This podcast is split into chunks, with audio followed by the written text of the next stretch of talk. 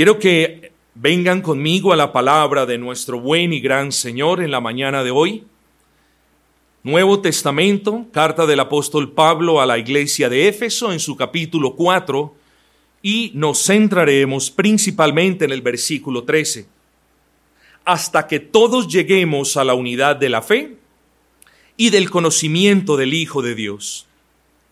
Y el título que nosotros tenemos para este sermón es un poco largo, ustedes me sabrán excusar. El título es La doctrina y su rol en la unidad, en la edificación y en el fortalecimiento de la iglesia. Ojo, la doctrina y su rol en la unidad, en la edificación y en el fortalecimiento de la iglesia.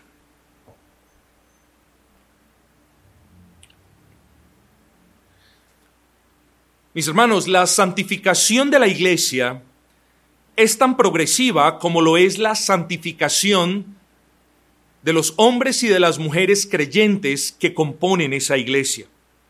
Últimamente la iglesia no es otra cosa que la comunidad, que la congregación de creyentes y la iglesia entonces es lo que nosotros los creyentes somos nada diferente a ello. Si quienes componemos la iglesia local somos personas agradecidas con Dios, dispuestas a servirle a Dios y amantes del Evangelio, quiero que vean la consecuencia. La iglesia en realidad no puede ser otra cosa que una iglesia agradecida con Dios, que una iglesia sacrificada, esforzada, servicial y proclamadora del Evangelio. De nuevo, la iglesia nuestra es lo que en realidad nosotros somos. El testimonio de la iglesia local, si lo puedo poner de esa manera, es la suma de los testimonios de cada uno de nosotros como partes de la iglesia. De ahí decimos que su testimonio puede ser de bendición para la iglesia o su mal testimonio es un descrédito para el nombre de Cristo a nivel personal, pero lo es también a nivel eclesial. Así que no piense que cuando usted viola el día del Señor, así que no piense que cuando usted miente, así que no piense que cuando usted no se congrega, van a venir consecuencias sobre su vida personal, sino que también hay consecuencias sobre la iglesia. El hecho de que alguno de ustedes no lo comprenda, mis amados, no significa de que esa no sea una realidad espiritual. Bueno, de la misma manera, si la iglesia la componemos los creyentes, convencidos de las doctrinas que aquí enseñamos, entonces se puede hablar de unidad. Nosotros los creyentes tenemos que ser muy cuidadosos al definir la palabra unidad porque desde que hayan 20 o 30 por ahí, reunidos, entonces decimos, ah, ellos estaban unidos. Bueno, están tan unidos como están los hinchas de dos barras diferentes en la misma gradería. El hecho de que exista una pluralidad de personas no necesariamente implica una unidad. Y esa es una de las cosas que nosotros debemos tener en claro. Pero si la iglesia, y quiero que piensen esto, si la iglesia la componen creyentes con ciertas perspectivas, con ciertas posturas bíblicas al respecto de un asunto, llámese el asunto A o la doctrina A, y creyentes con posturas o perspectivas opuestas a esta doctrina, yo les hago la pregunta, ¿cómo podremos hablar de unidad? O sea, ¿qué criterio va a utilizar la iglesia para hablar de unidad. Ciertamente, mis amados hermanos, si ustedes toman el título del sermón, ustedes ya pueden inferir una respuesta. Ah, debe haber una concordancia, una adherencia a las doctrinas de la iglesia para entonces poder decir que quienes asisten a la iglesia están en realidad unidos a la iglesia. Usted es tan libre de venir a este local las veces que quiera, creyendo lo que quiera, pero no vamos a poder hablar de una unidad bíblica, tal y como lo define el apóstol Pablo, si nosotros no estamos primero en una unidad doctrinal. Trabajamos juntos, servimos juntos, gloria al Señor. ¿Por qué? Porque, porque creemos lo mismo. Y no estamos hablando de que creemos exactamente igual, porque hay diferencias en matices al respecto quizás de una doctrina o de una postura, pero no podemos hablar de una unidad que glorifique al Señor si quienes atienden a la iglesia no están convencidos de las doctrinas que allí se predican, hermanos. Entonces noten ustedes esa correlación entre doctrina y unidad. Hay personas que hacen de la unidad algo muy curioso. Espero no desviarme más. Hay personas que definen la unidad como aquello a lo que Dios nos manda sin importar en qué creemos.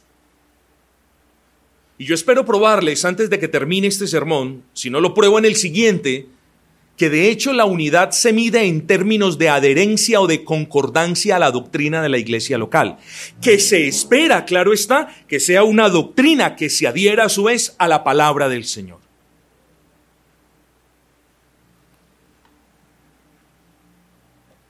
Pero entonces, ¿por qué no se podría hablar de una unión, de una comunión entre un hermano que cree una cosa y otro hermano que cree otra cosa?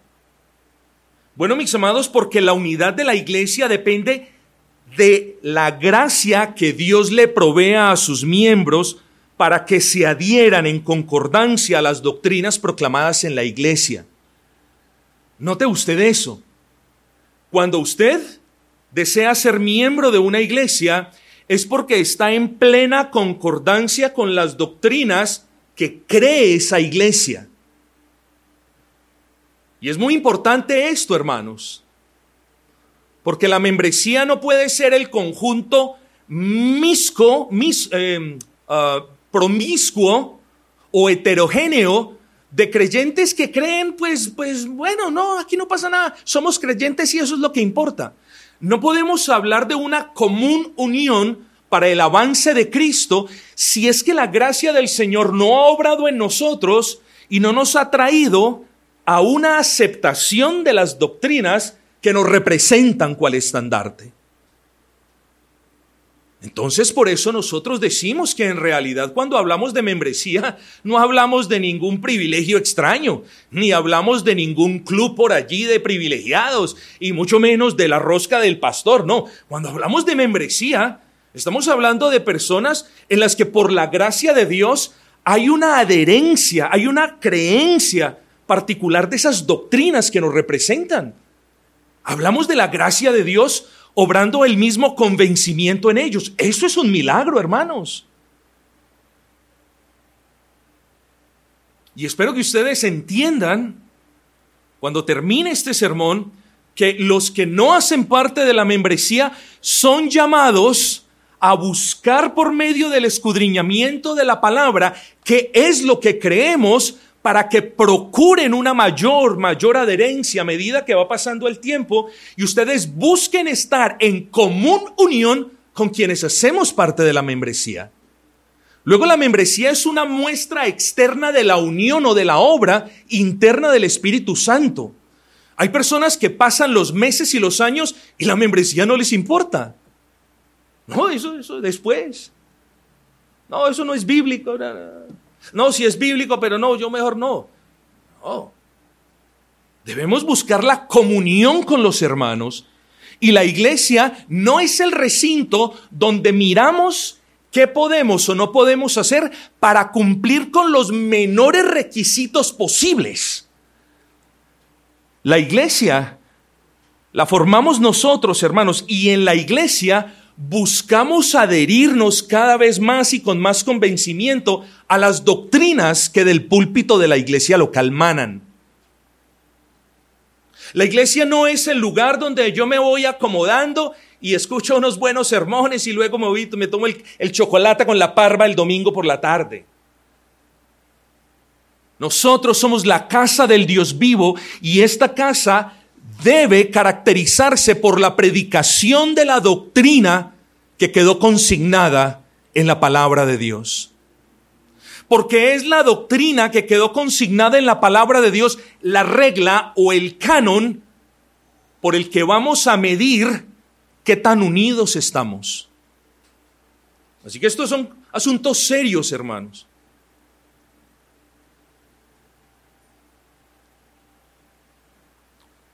Para que se pueda hablar de una verdadera unidad en la iglesia local, la verdadera doctrina, la sana doctrina, la santa doctrina, la doctrina de la palabra, tiene que ser una realidad en esa iglesia. Cada iglesia bíblica no solo debe gozar de una constante predicación del Evangelio para hacer discípulos, sino de una constante exposición de todas las doctrinas de la palabra para edificar a esos discípulos. Así pues, la exposición de las doctrinas bíblicas en la iglesia va obrando por la gracia de Dios en el corazón de los creyentes, forjando en ustedes de manera gradual una cosmovisión más apegada a la escritura. ¿Cuántos años lleva usted, por ejemplo, aquí en Gracia Redentora? Bueno, espero que usted pueda decir que tanta doctrina que usted ha escuchado le haya ayudado a adherir su cosmovisión a, lo que Dios nos muestra del mundo, del cielo, de la salvación, de Cristo, de Él mismo y de nosotros aquí en su palabra. Lo que les estoy diciendo, hermanos, es que por medio de la doctrina que brota desde el púlpito de la iglesia local, los santos se van aperando de ese conocimiento y deben ir creciendo también en madurez, hermanos.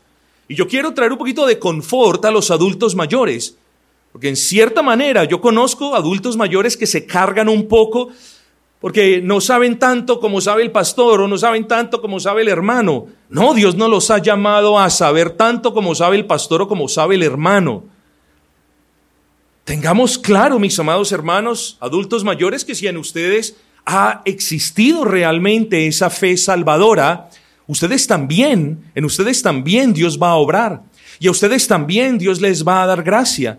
Y aún en medio de cualquier dificultad cognitiva que ustedes puedan tener, allí van a ver la gloria de Dios.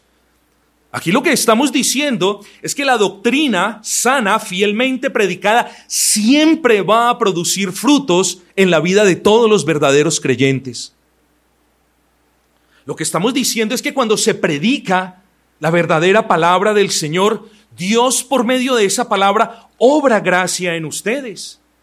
Y no solamente sus cosmovisiones se van a pegar más a la escritura, sino que va a forjar un modelo de vida más parecido al del Señor Jesucristo. Preocúpese, por favor, si usted los años que lleva escuchando la sana doctrina desde este púlpito, preocúpese si usted no ha avanzado en santificación. Preocúpese si usted, en vez de avanzar y buscar adherirse más a las doctrinas de la iglesia local, se ha resistido, por el contrario, a esa labor vereana como es la de escudriñar la palabra para mirar si lo que se dice es o no es verdad. Mis amados hermanos, la predicación de la palabra de Dios, la enseñanza de la doctrina es un medio de gracia, es un medio de bendición para nosotros. No solamente quita de nosotros y va despojando de nosotros esa ignorancia que teníamos, no solamente va llenando esos huecos de esa ignorancia que teníamos, sino que también nos va proveyendo esa verdad por medio de la que podemos agradar más y más a Dios. Luego no podemos hablar de unidad de la iglesia sin doctrina bien definida y tampoco podemos hablar de edificación de la iglesia sin doctrina. La iglesia no es, mis amados hermanos, la congregación de los santos que se aman. ¿Y qué más pasó? No, no, ya así, se aman. Hermano, por supuesto que nos amamos. Y yo puedo meter, hermanos, sin parecer muy dramáticos, puedo meter mi mano en la candela de que en medio de nuestras falencias esta es una iglesia que se ama profundamente.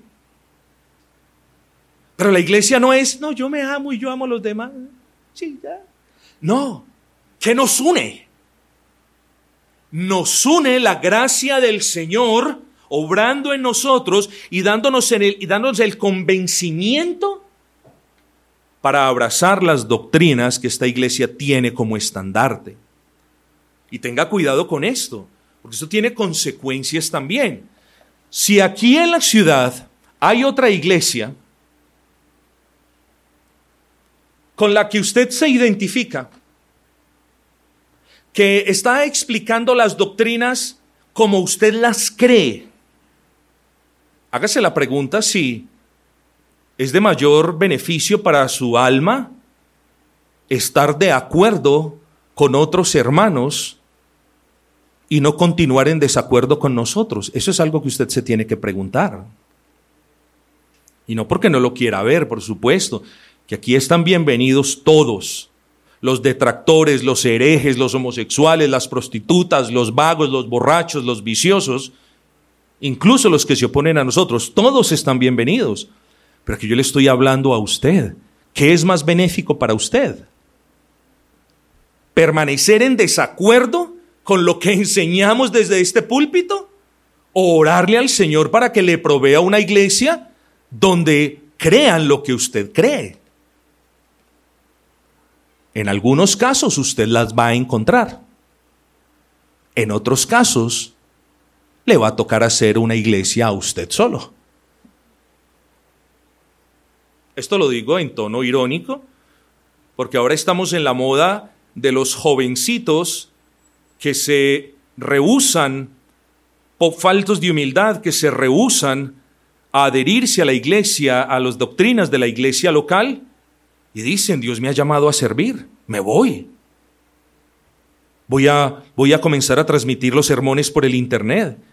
Y entonces a esos desobedientes y rebeldes se le juntan dos y tres, y luego cuatro, y luego diez, y luego veinte. No, esto es obra del Señor, miren la bendición. Ah, ya voy a predicar el Evangelio. Estimados hermanos, tengan cuidado. Tengan cuidado, pero tengan cuidado con sus almas, porque en la iglesia local, la iglesia local no es un imperio que diga, aquí está la palabra del Señor y vamos a creer esto porque lo vamos a creer. No, la iglesia local dice, he aquí la palabra del Señor, he aquí nuestros distintivos doctrinales, he aquí las características de dogma que nos diferencian de otras iglesias y esto vamos a abrazar y esto vamos a proclamar y esto vamos a defender. Note que hemos sido honestos con todos. Nosotros decimos, nos rige la palabra y tenemos una confesión de fe. Usted puede que no esté de acuerdo, esa es su decisión, pero busque más estar en acuerdo estudiando la palabra que quedándose quieto y contentándose de que como ya estoy en desacuerdo con esto, pues ah, eso no va a cambiar, así seguiré. De hecho, y lo digo para la gloria del Señor, de hecho hasta el día de hoy, nadie ha podido justificar bíblicamente la salida de esta iglesia local, salvo por sus pecados y sus concupiscencias. Pero nadie de quienes han salido de esta iglesia local ha dicho, por esta violación de la palabra me voy. Así que mis amados hermanos, no hay iglesia perfecta, pero sí hay una iglesia bíblica no hay una iglesia de santos que no cometen pecados, pero sí hay una iglesia compuesta por santos arrepentidos que por la gracia del Señor concordamos en estas doctrinas. Busquemos, mis amados hermanos, estar más adheridos a esas doctrinas que proclamamos y no nos quedemos contentos diciéndonos, bueno, como no estoy muy de acuerdo con esto, entonces ya no. Busque su deber, estimado hermano.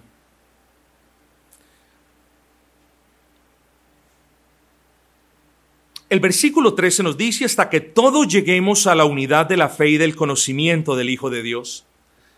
Lamentablemente vivimos en tiempos en los que las iglesias, queriendo estar unidas con otras a como dé lugar, sacrifican la doctrina en el altar del amor. Sacrifican la verdad en el altar del amor. Aquí está la verdad.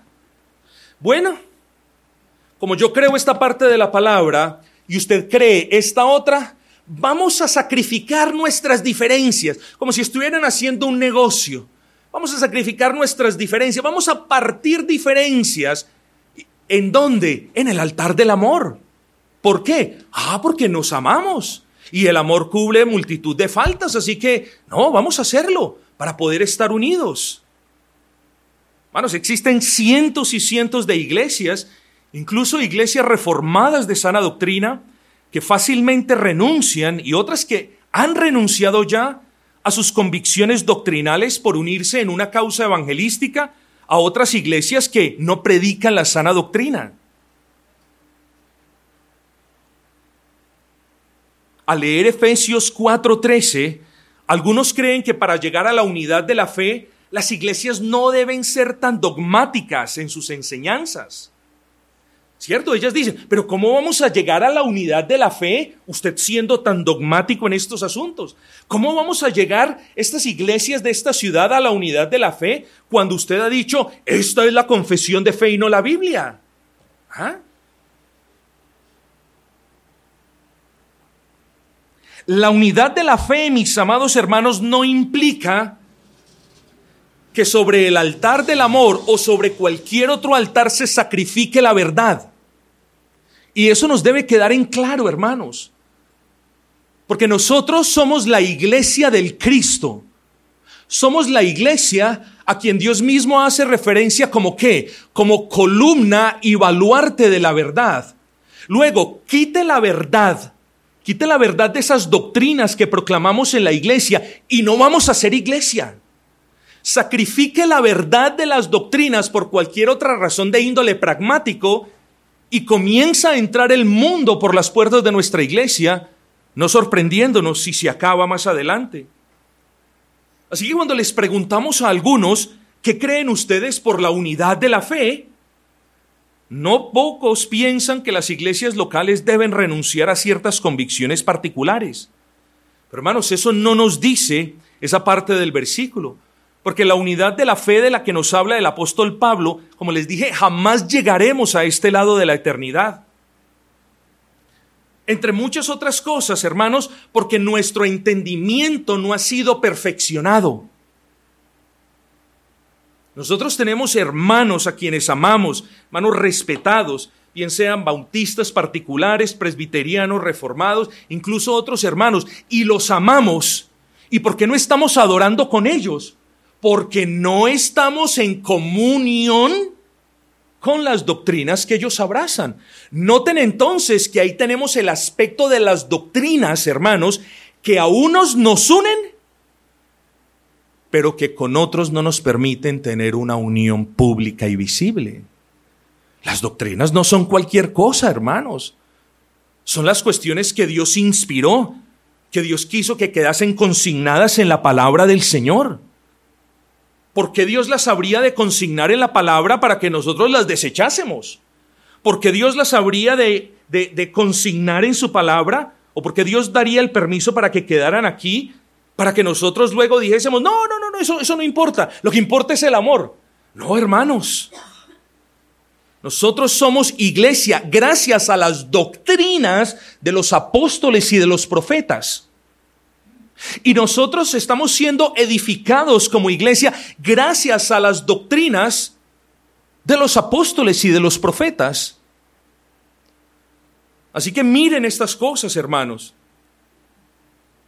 Entre tanto el Señor Jesucristo no regrese por su iglesia y el número de quienes componen esa iglesia triunfante no haya sido completado, cada iglesia local tiene una responsabilidad y es la que aparece en el versículo 15. Yo le pido que lo lea conmigo. Sino que siguiendo la verdad en amor, crezcamos en todo en aquel que es la cabeza, que es Cristo.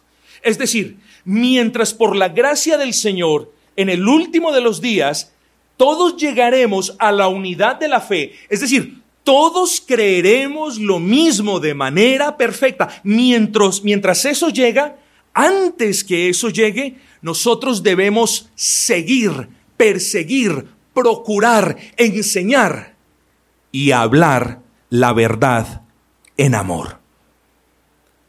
Esa palabra del versículo 15, seguir la verdad en amor, es una palabra muy relacionada con una expresión verbal, es decir, hablad la verdad en amor.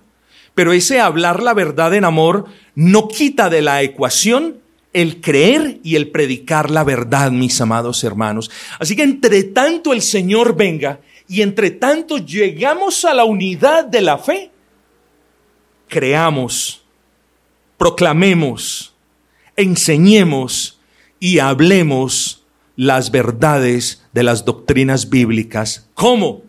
Eso sí, con amor. Porque si usted las habla sin amor, esas doctrinas no serían calificadas sino como un frío intelectualismo. Pero si usted no habla doctrina y lo único que tiene amor, usted lo que tiene es un sentimentalismo no bíblico. Bien nos dice el apóstol Pablo, creamos, hablemos, proclamemos la verdad, no otra cosa, la verdad, pero siempre hagámoslo de una manera que glorifique a Dios en amor. Así que mis hermanos, debemos continuar enseñando, proclamando y defendiendo esa verdad porque somos la gente del libro. Somos la gente de ese libro, de la Biblia. Y la Biblia es la verdad de Dios. Y nosotros no podemos ni agregarle ni quitarle a esa verdad. Lo que podemos y tenemos que hacer es proclamar esa verdad porque en esa verdad, por la gracia de Dios, Dios forja unidad en su pueblo. Entonces, pastor, ¿qué es más importante? ¿La doctrina o el amor? No caigamos en esa trampa, en esas falsas dicotomías, mis amados. Ambas son importantes, pero recuerde que es sobre la doctrina bíblica sobre la que podemos estar unidos como iglesia.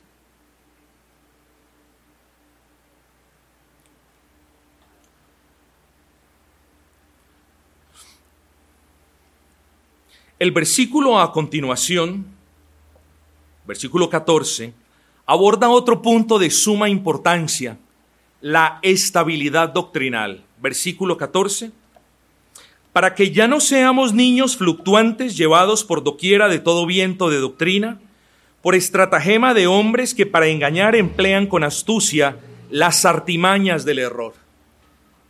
¿Cuándo fue escrito este libro? Hace más de 1900 y pedazo de años para no ser imprecisos. Y hace más de 1900 años, allí estaban los problemas, los mismos problemas que la iglesia de Cristo tiene en la actualidad. Engañadores, burladores, personas que no entendían la palabra y que estaban guiando a quienes decían buscar o agradar al Señor por el camino que conduce al infierno. El otro caso ya no era el de personas ignorantes que no, que no conocían la escritura, sino de personas maliciosas. A esas personas hace referencia el apóstol Pablo. En el versículo 14, Pablo nos dice, es que la iglesia, la iglesia debe ser fortalecida en la doctrina. ¿Para qué? Para que ninguno de nosotros ya continúe andando, o más bien moviéndose como niños fluctuantes, dejándose llevar por toda suerte de enseñanza o de doctrina. Así que noten ustedes el punto. La doctrina predicada en la iglesia local conforme ésta sea bíblica, es la, el ancla nuestra, mis amados hermanos, para no dejarnos mover de un lado para el otro. Noten el contexto en el que me está hablando el apóstol Pablo. De manera general podemos decir, la Biblia es el ancla de mi vida, y claro que lo es. Pero note que el contexto es un contexto netamente eclesial, estimados hermanos.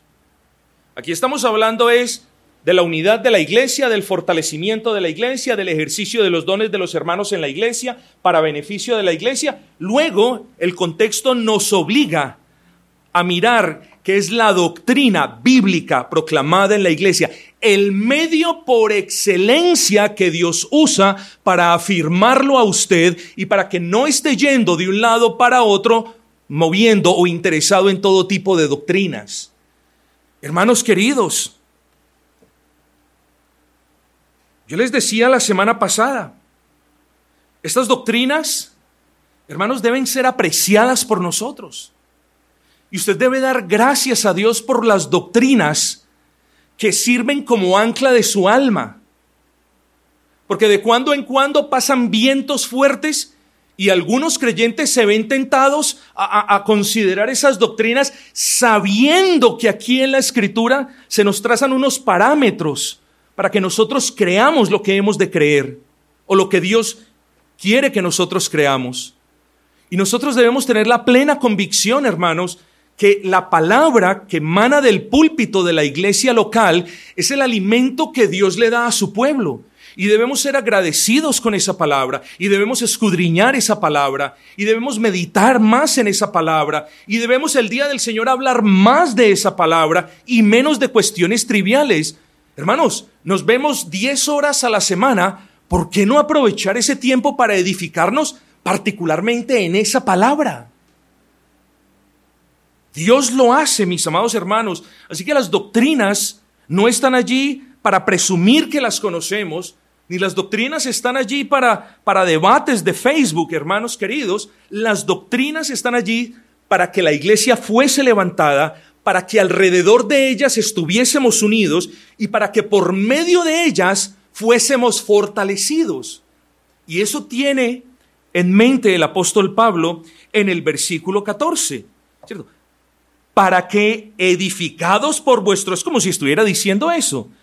Versículo 14, para que, abra un paréntesis que no está allí, pero ese es el significado, para que edificados por vuestros pastores en esas doctrinas o por los maestros de la iglesia local en esas doctrinas, ustedes vayan creciendo en el conocimiento del Hijo de Dios y entonces ya no seamos más niños fluctuantes. Hermanos, yo le pido que, que haga el siguiente ejercicio conmigo.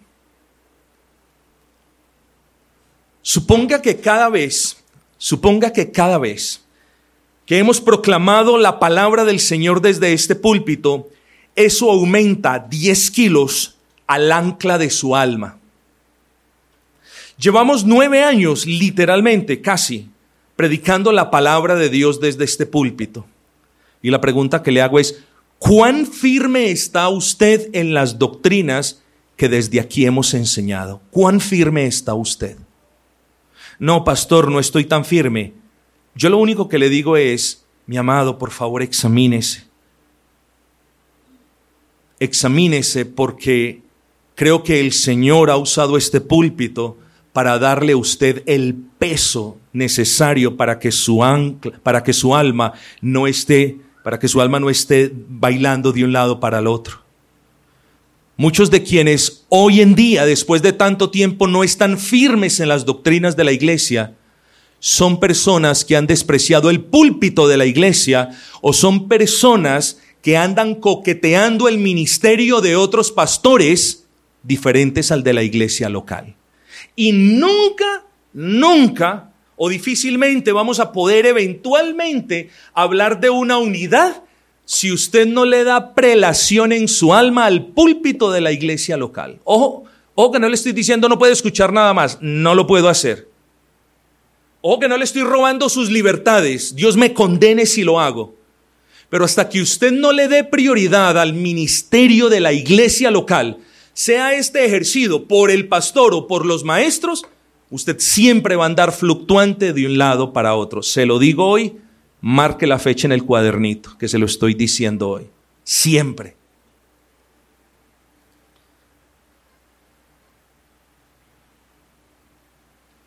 Hermanos, cada uno de ustedes debe comprender lo siguiente, que la doctrina bíblica si la doctrina que se predica aquí no es bíblica, pues ¿qué va a comprender? Por favor. Si la doctrina que no se predica en este púlpito no es bíblica, por favor le ruego que busque una iglesia. Yo mismo se la ayudo a buscar. Si lo que nosotros no estamos hablando desde este púlpito no es la verdad, le pido por favor que huya de este lugar, así, con urgencia, de verdad, sin ironías y sin chistes. Pero si la doctrina que emana desde este púlpito sí es bíblica, y si la doctrina que emana desde este púlpito y si las enseñanzas y las aplicaciones sí se pueden, sí se pueden derivar sin ningún tipo de artilugio de la palabra del Señor, entonces, ¿por qué no está en comunión con los demás? ¿Por qué no busca estar en esa común unión de la membresía en la que estamos muchos? ¿Por qué no? Si usted cree lo mismo que nosotros, está en unión con nosotros. Piensen eso. Y ojo, mis amados, porque la doctrina predicada desde el púlpito, insisto, por el pastor o por los maestros que el Señor ha levantado entre nosotros, es principalmente el medio, no exclusivamente, ojo, pero es principalmente el medio que Dios usa para fortalecer doctrinalmente a quienes nos congregamos en la iglesia. ¿Con qué fin? Con el fin de que no sean esos niños fluctuantes, mis hermanos. Así que yo apelo a cada uno de ustedes para que le dé la importancia a la predicación de la doctrina bíblica desde este púlpito, la importancia, repito, que ésta tiene. Y es que le hago dos preguntas, hermanos, y se las hago con respeto de nuevo, de corazón. Y tengo tan tan limpia conciencia en este asunto que invoco el nombre del Señor para que me sea testigo ante ustedes de lo que diré a continuación. Que lo que digo, no lo digo ni con molestia, no lo digo con tristeza, no lo digo con frustración, ni con emociones, ni con rabia. Así no se habla en el púlpito, mis amados, pero lo digo con pasión, mis hermanos ¿En qué iglesia, respóndame, usted que es tan sabio, en qué iglesia local Dios ha determinado que se efectúe su edificación como cristiano? ¿En, qué iglesia local? ¿En la iglesia bíblica donde usted se reúne? ¿O en la iglesia del pastor X en Estados Unidos? Solamente respóndame, puede que esté equivocado. ¿Dónde el Señor lo va a edificar a usted? ¿En la iglesia local? ¿O en la iglesia del pastor X en España? ¿Dónde? Dígame dónde. ¿A qué palabra predicada el apóstol hace referencia como medio para su fortalecimiento y su edificación doctrinal? ¿A la del pastor y de los maestros de la iglesia local? O a la del pastor Z o Y en España o en Estados Unidos o donde quiera, porque ya el Internet ha facilitado esto. Dígame usted dónde.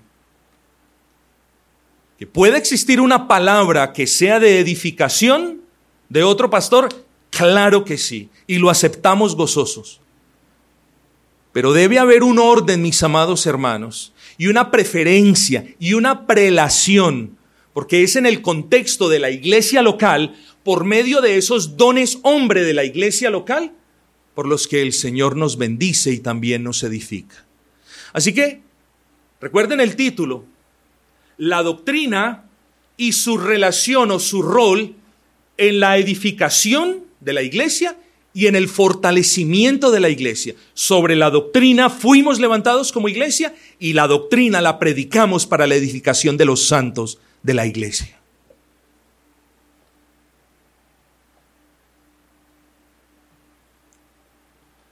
Hermanos, no menospreciemos la palabra del Señor. A lo que yo sé, que si pregunto amén, todos ustedes dirán amén. Hermanos, no menospreciemos la verdad que nos ha hecho libres y esa verdad que nos edifica. A lo que si pregunto, amén, todos ustedes dicen amén. Pero diremos amén, hermanos, a no menospreciar la palabra de doctrina de este púlpito. ¿Dirá usted amén si yo le digo, prefiera la doctrina que emana de este púlpito a la doctrina que emana de su teléfono por medio del Internet, ¿a eso dirá amén? Bueno, yo les digo, Dios tiene un orden, mis amados hermanos, y Dios obra de manera soberana, pero Dios tiene un orden bíblico y eso es lo que estamos enseñando hoy aquí en la iglesia. Gracias a la obra del Señor por medio de la doctrina predicada, hay unidad. Gracias a la doctrina predicada, estamos siendo edificados. Yo les llamo, mis amados hermanos, yo les llamo a dar gracias por las doctrinas que enseñamos desde este púlpito. Yo les llamo a dar gracias por la edificación que Dios ha provisto por medio de la predicación de esas doctrinas. Yo les llamo a dar gracias al Señor porque muchos de ustedes ya no andan como niños fluctuantes dejándose embelezar por un predicador o por otro. Nosotros tenemos lo que tenemos, hermanos, y debemos ser agradecidos con Dios con lo que tenemos. Es como la persona que dice, no, no, no, no, no. Yo no voy a arreglar ese daño hasta que no tenga la mejor de las herramientas. Como dice el dicho, cuando el obrero es malo y perverso, todas las herramientas para él son malas. Nosotros debemos dar gracias al Señor por lo que Dios nos ha dado, mis amados, porque lo que Dios nos ha dado no es producto de un accidente, no es producto de alguien que se enseñorea de ustedes, lo que Dios nos ha dado lo trajo Dios, lo prepara Dios y Dios lo pone al servicio de la iglesia. No desprecien las doctrinas que son explicadas. Siempre les he dicho, lo único prohibido en esta iglesia es tragar entero. Siempre se los he dicho. Es lo único prohibido en esta iglesia. Pero también les he exhortado, no sigan más durmiendo sobre los laureles, mis amados. Estén más pendientes de las doctrinas, hagan un esfuerzo por comprenderlas más, pidan más ayuda si es necesario, porque ustedes no son llamados, mis amados hermanos, a quedarse contentos con lo que saben, ni el anciano ni el recién convertido todos somos llamados a continuar ese crecimiento hasta que lleguemos a la unidad de la fe. Todos somos llamados a aperarnos más y más de ese conocimiento de Cristo, porque sin ese conocimiento de Cristo nos vamos a dejar engañar. Así que hermanos, procuremos emplear más nuestro tiempo escudriñando la palabra, procurando estar más de acuerdo con las doctrinas enseñadas aquí y no afanándonos por conocer las doctrinas enseñadas por otros. Empleemos bien el tiempo, mis amados hermanos, y procuremos una adherencia a los hermanos que aquí en Gracia Redentora estamos en común unión en lo que respecta a la doctrina. Ese es el llamado que les hago hoy desde este púlpito a todos ustedes.